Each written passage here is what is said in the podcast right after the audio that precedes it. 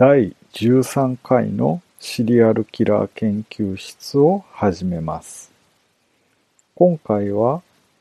前回のニールス・ホーゲルの回で名前が出てきたヘルスケアシリアルキラーのチャールズ・カレンについて研究発表したいと思います。チャールズ・エドモンド・カレン、えアメリカの連続殺人犯でヘルスケアシリアルキラーです。カレンは当局にニュージャージーで性看護師として働いてきた16年間に40人近くの患者を殺害したと告白しました。しかし、その後の警察、精神科医及びジャーナリストとのインタビューで、明らかにそれよりずっと多くの患者を殺害していることが分かりました。カレンは被害者の名前を覚えていないものの、殺人行為の詳細だけはよく覚えていました。専門家らは、カレンの犠牲者は最終的に400人にも及ぶ可能性があると推定しています。その場合、カレンは史上最悪の被害者数を出したシリアルキラーということになります。カレンはニュージャージー州ウエストオレンジにて労働者階級のアイルランド系カトリック教徒の8人兄弟の末っ子として生まれました。バスの運転手であるカレンの父親は彼が生まれた時点で約60歳でカレンがわずか7ヶ月の時に亡くなりました。カレンは彼の子供時代について惨めだったと振り返っていて、姉妹のボーイフレンドと彼の学友たちから常にいじめられていたと述べています。彼が9歳の時、彼は化学セットから化学物質を飲んで自殺を図ろうとします。後に看護師として働いていたカレンは自分が働いていた病院から薬を盗んでそれを飲んで死ぬことについて空想したと主張しています。カレンの母親は1977年彼が高校1年生の時に自動車事故で亡くなりました。彼は彼女の死で打ちのめされたと語り、病院が遺体を家に戻戻さずに火葬したことに対して憤慨したと言っています。翌年、彼は高校を中退してアメリカ海軍に入隊します。そこで潜水艦 USS ウッドロー・ウィルソンに所属しました。カレンは潜水艦の乗組員が2ヶ月の間密閉された空間で過ごすのに必要な基礎訓練と厳格な心理検査に合格しています。彼は船のポセイドンミサイルの運用チームの一員となりますが、カレンはここでもうまく馴染むことができず、仲間の乗組員にいじめられていました。任務について1年目、将校はカレンが制服ではなく、外科用マスク、手袋と手術用ガウンを身につけてミサイルの制御席に座っているのを発見しました。カレンはこの行動に対して懲戒処分を受けましたが、なぜ彼がそうした行為をしたのか自分で説明できませんでした海軍は彼をよりプレッシャーの少ない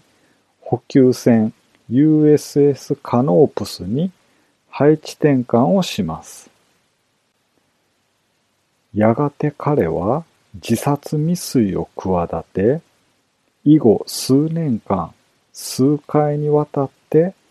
海軍の精神科病棟に入院しました。彼は1984年に海軍から医療的理由で除隊しましたが、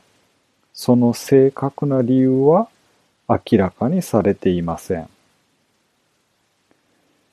除隊後間もなく、カレンはニュージャージー州モントクレアのマウンテンサイド病院看護学校に入学しました。彼はクラスの学級委員長に選出され、1987年に卒業します。そして、リビングストーンにあるセントバーナバスメディカルセンターのやけどチームで仕事を始めました。この頃、彼は妻のエイドリアン・バウムと出会い結婚します。半年後、娘シャウナが生まれる一方で、妻はカレンがますます変わった行動をとるようになったり、犬を虐待したりする様に不安を感じ始めていました。カレンが告白した最初の殺人事件は、セントバルナバで発生した1988年6月11日のことでした。彼は患者に致命的に過量の多すぎる量の薬剤を静脈内投与します。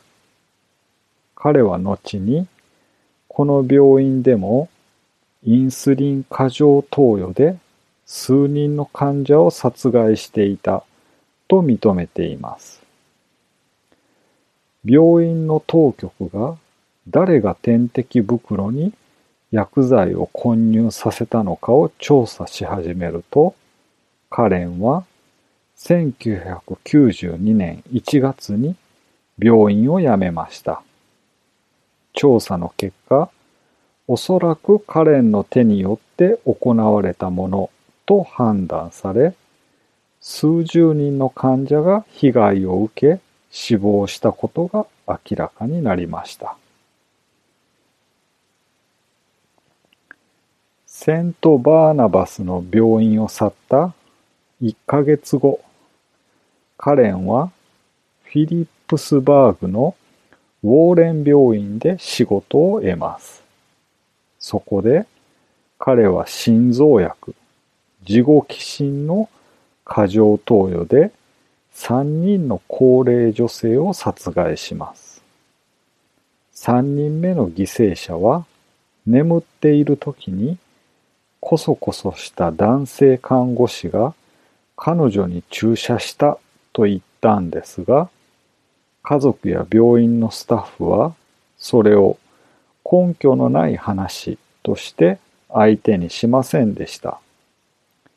翌年、カレンは妻からの離婚訴訟を受けて、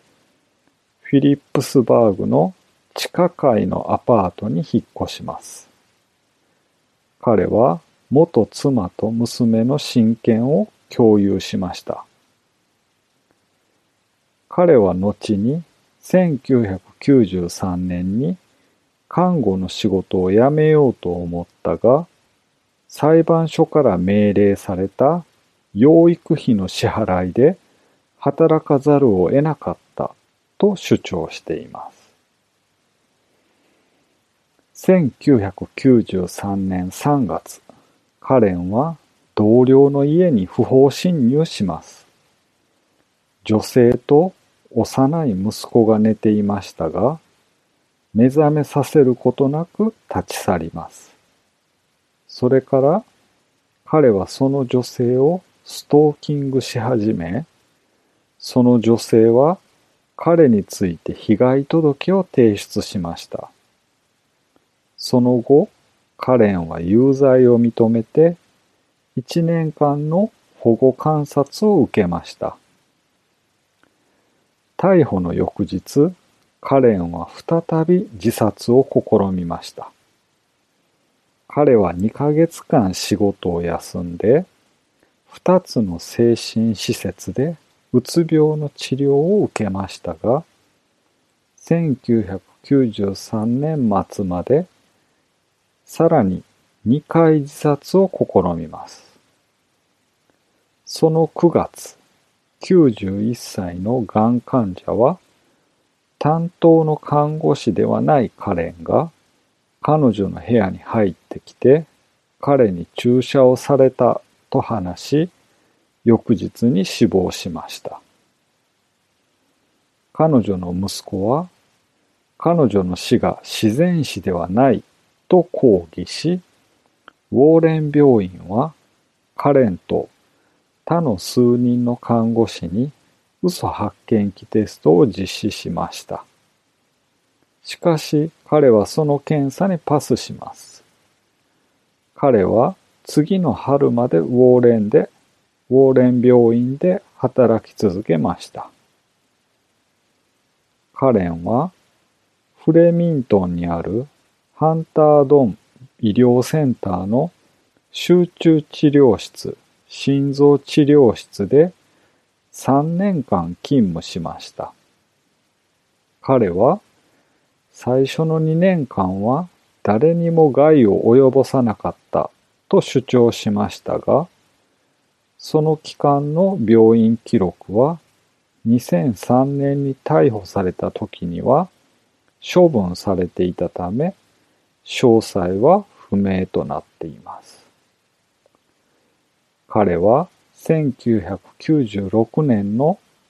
1月から9月の間に自己寄進を用いて5人の患者を殺害したことを認めました。次にカレンはモリスタウン記念病院で仕事を見つけますが、すぐに不適任として解雇されてしまいます。カレンは6ヶ月間失業したままで、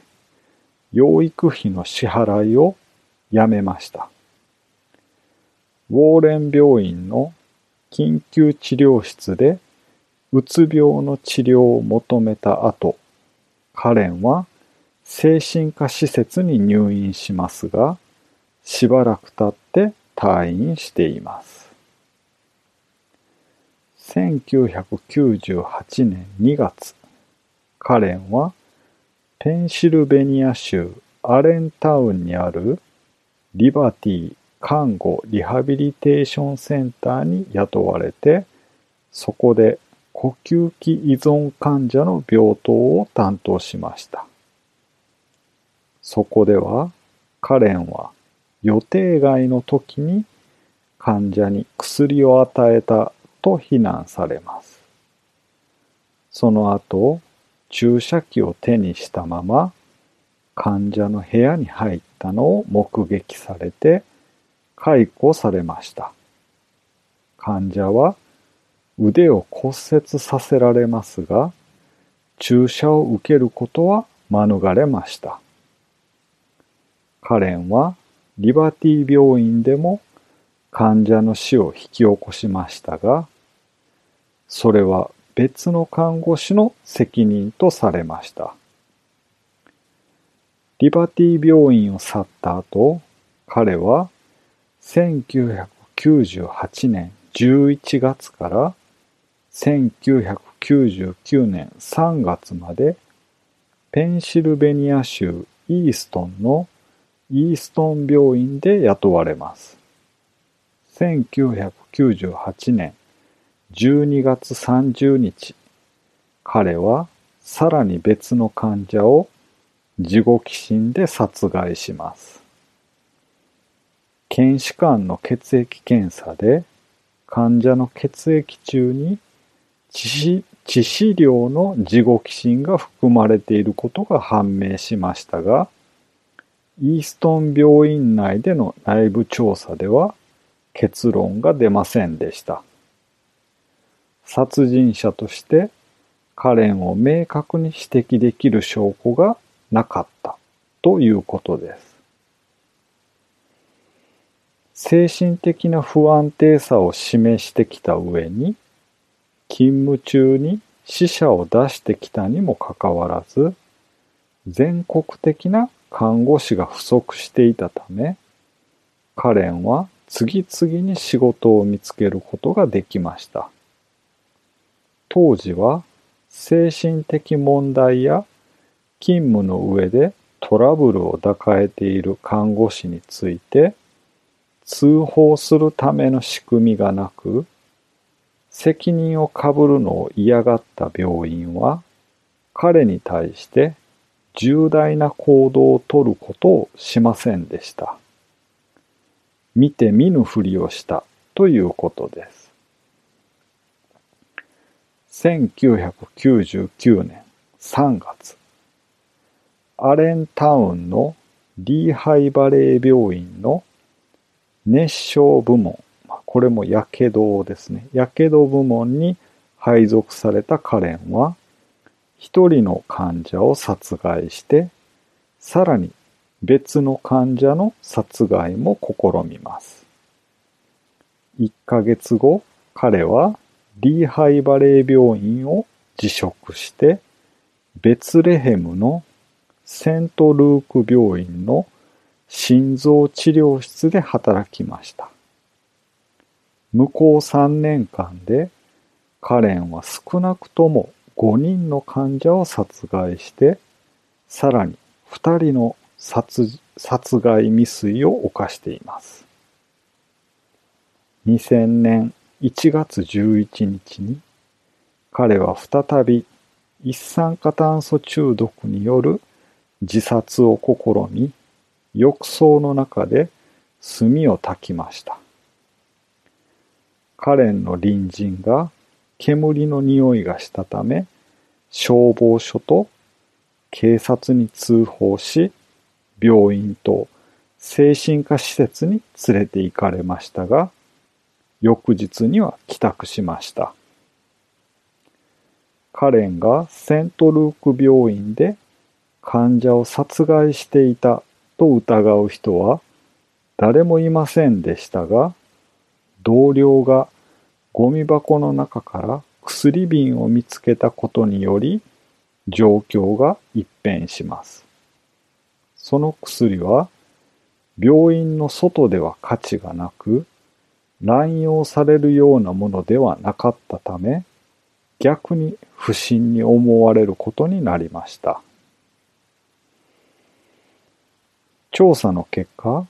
カレンが薬を飲んだことが判明して、病院側から自己都合で辞任して、中立的な推薦を与えるか、解雇のどちらかを提案されます。2002年6月に彼は辞職して付き添い付きで建物から外へ連れ出されました。セントルークスの彼の同僚のうちの7人は後で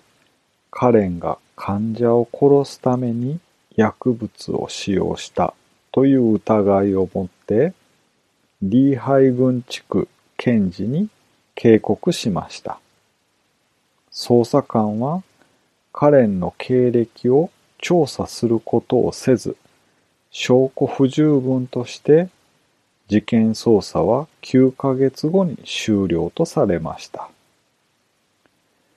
2002年9月、カレンはニュージャージー州サマービルにあるサマーセットメディカルセンターの救急医療室で働き始めました。彼はこの頃に地元の女性とデートを始めますが、彼のうつ病は悪化しました。カレンは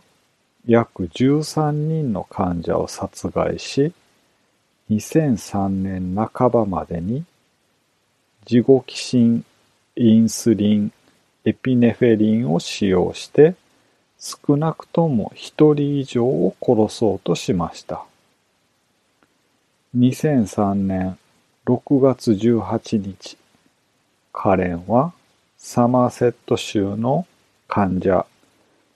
フィリップ・グレゴールを殺害しようとしましたが、後に退院しました。ただし彼は半年後に自然死しています。その後間もなく、サマセットはカレンの不正行為を示す手がかりを見つけました。病院のコンピューターシステムがカレンが担当外の患者の記録にアクセスしていたことを示していました。また、同僚は担当でない患者の部屋を訪れるカレンの姿を目撃し、コンピューター管理された薬品管理機は彼の患者には処方されていない薬を彼が取り出していたことを示していました。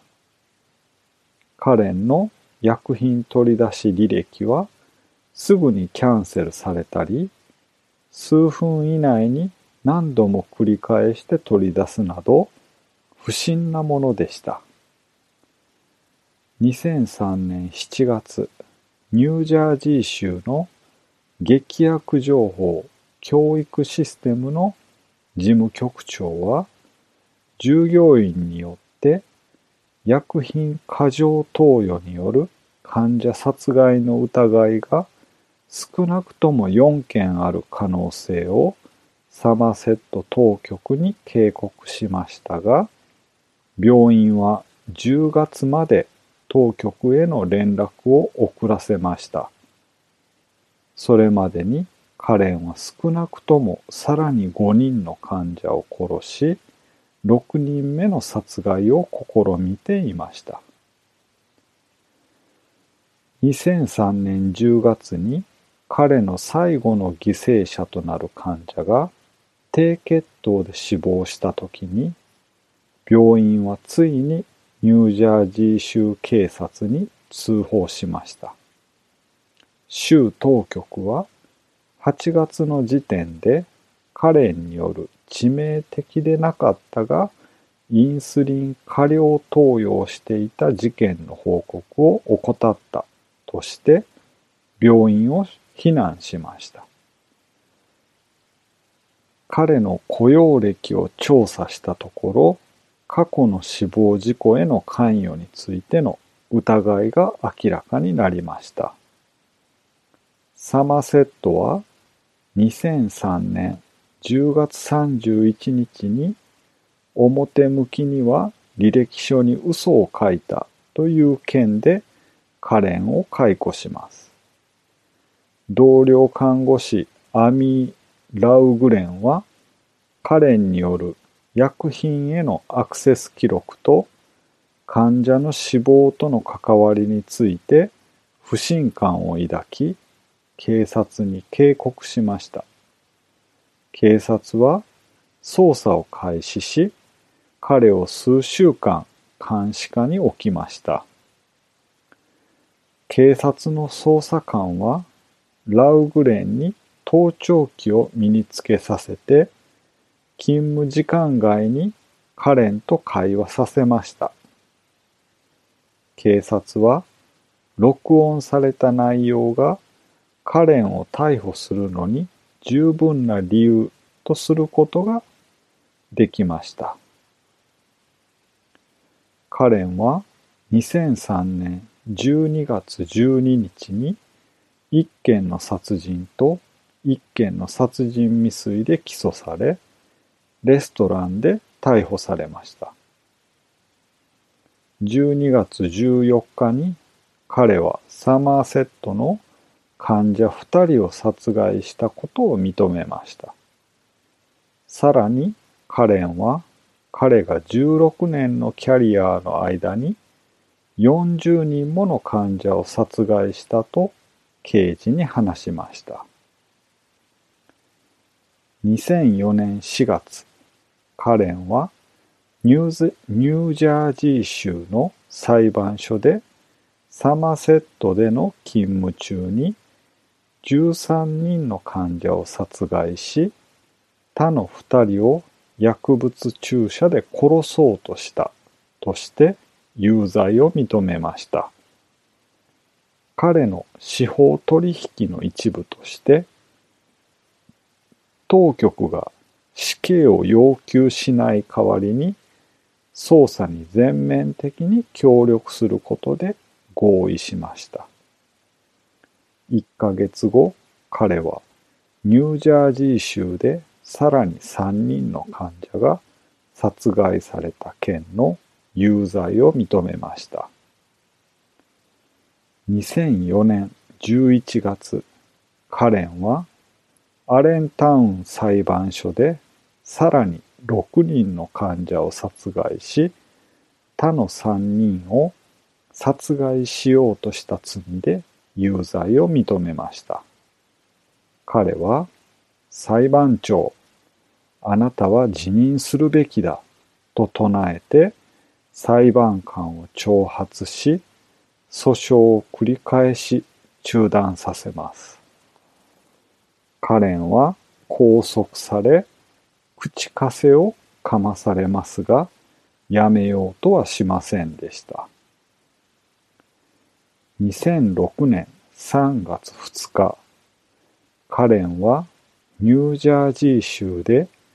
18回分の終身刑を宣告されました。2403年まで仮釈放の対象にはならないということだそうです。現在、彼はトレントンのニュージャージー州ニュージャージー州刑務所に収監されています。3月10日、カレンはリーハイ軍の大統領判事ウィリアム・ H・ プラットの法廷で判決の審問を受けました。裁判官に対し憤慨したカレンは、プラット判事がカレンをダクトテープで縛り付けるまで、裁判長、あなたは辞任するべきだと30分間繰り返し続けました。この公聴会では、プラットは彼にさらに6つの終身刑を言い渡しました。彼は司法取引の合意の一環として、さらなる犠牲者の特定に向けて警察に協力しています。現在、彼は終身刑でペンシルベニア州の刑務所に収監されています。カレンは患者が心停止または呼吸停止に陥る事態を取り除いてやっただけだと述べています。彼は刑事に対して心停止などの救命措置は見るに耐えないと言い、自分が過料投与をしたことで患者の苦痛を終わらせ、病院職員が彼らを非人道的に扱うことを防いだのだと主張しました。しかし、彼の犠牲者は全員が末期患者などではなくて、ゴールのように回復途上の患者たちもいました。同僚看護師リン・テスターは、警察への事情聴取で多くの犠牲者を回復途上の人たちと表現しています。捜査官によると、患者を救ったのだと主張するカレンの主張に反して、実際は患者を苦しませる結果になっていたようだと述べています。実際にカレンは数日間患者の苦しみを観察する一方で、殺人を犯すという意思決定は衝動的なものだったと捜査官に語っています。カレンは2003年12月に彼が自分の人生の大部分を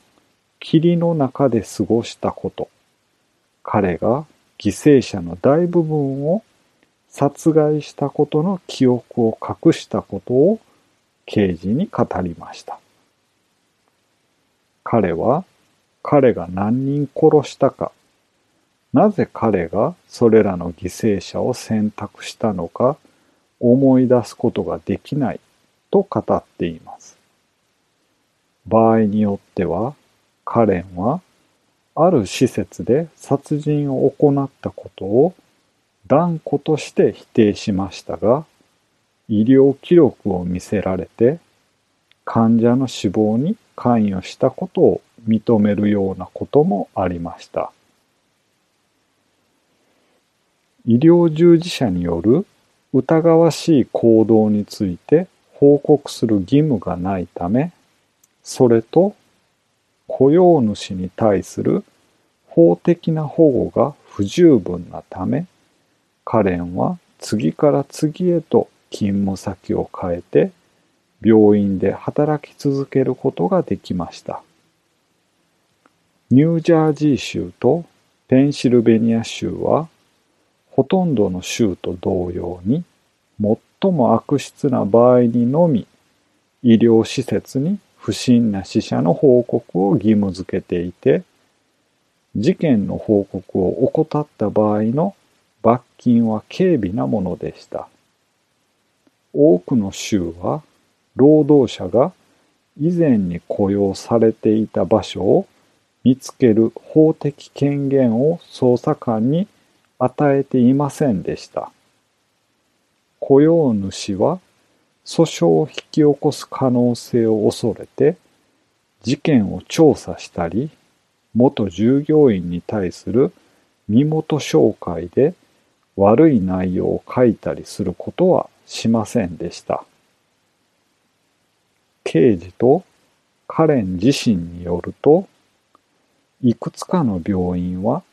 彼が患者を害したり殺害したりしていると疑いましたが、適切な法的措置を講じることはできませんでした。カレンの刑事有罪判決の後、彼が働いていた病院の多くは彼の犠牲者の家族によって訴えられました。ニュージャージー州の病院に対する訴訟と和解内容はすべて法廷外で行われて封印されています。また、病院職員たちはカレンの雇用を阻止しようとしたり、彼を解雇させようと非公式に動いていました。近くの病院に密かに連絡を取ったり、自分の上司に内密に話したりして、カレンを雇うべきではないと警告した人もいました。カレンが2001年6月にアレンタウンの精神病院で仕事をしたとき、イーストン病院での彼についての噂を聞いていた看護師は、彼女の同僚に助言し、カレンがすぐに解雇されなかった場合は、全員一斉に辞任するとまで脅して成功しています。カレンの事例によって、ペンシルベニア州、ニュージャージー州、および35の他の州は、雇用主が労働者の職務遂行について誠実な評価を行うことを推奨し、真の従業員評価を提供するときに、雇用主に法的保護を与える新しい法律を採用しました。特にニュージャージー州法は他の州が従うモデルとなりました。第一に、2004年の患者安全法は、深刻な予防可能な有害事象の報告に対する病院の責任を強く定めました。2005年の増進法は患者安全法を補完するもので、病院はその従業員に関する詳細をニュージャージー消費者課に報告することを義務付けています。それはまた、患者ケアに関する苦情と懲戒記録を少なくとも7年間保存することを義務付けるものとなりました。メディアへの影響としましては、ウリ・ロンメルが脚本監督を務めた2008年のオリジナルビデオ、キラーナースはカレンをモデルとしています。また、映画ザ・グッド・ナースはチャールズ・グレーバーのノンフィクションであるグッド・ナース医学の実話狂気そして殺人という本を元に制作されました。以上がチャールズ・カレンの研究発表になります。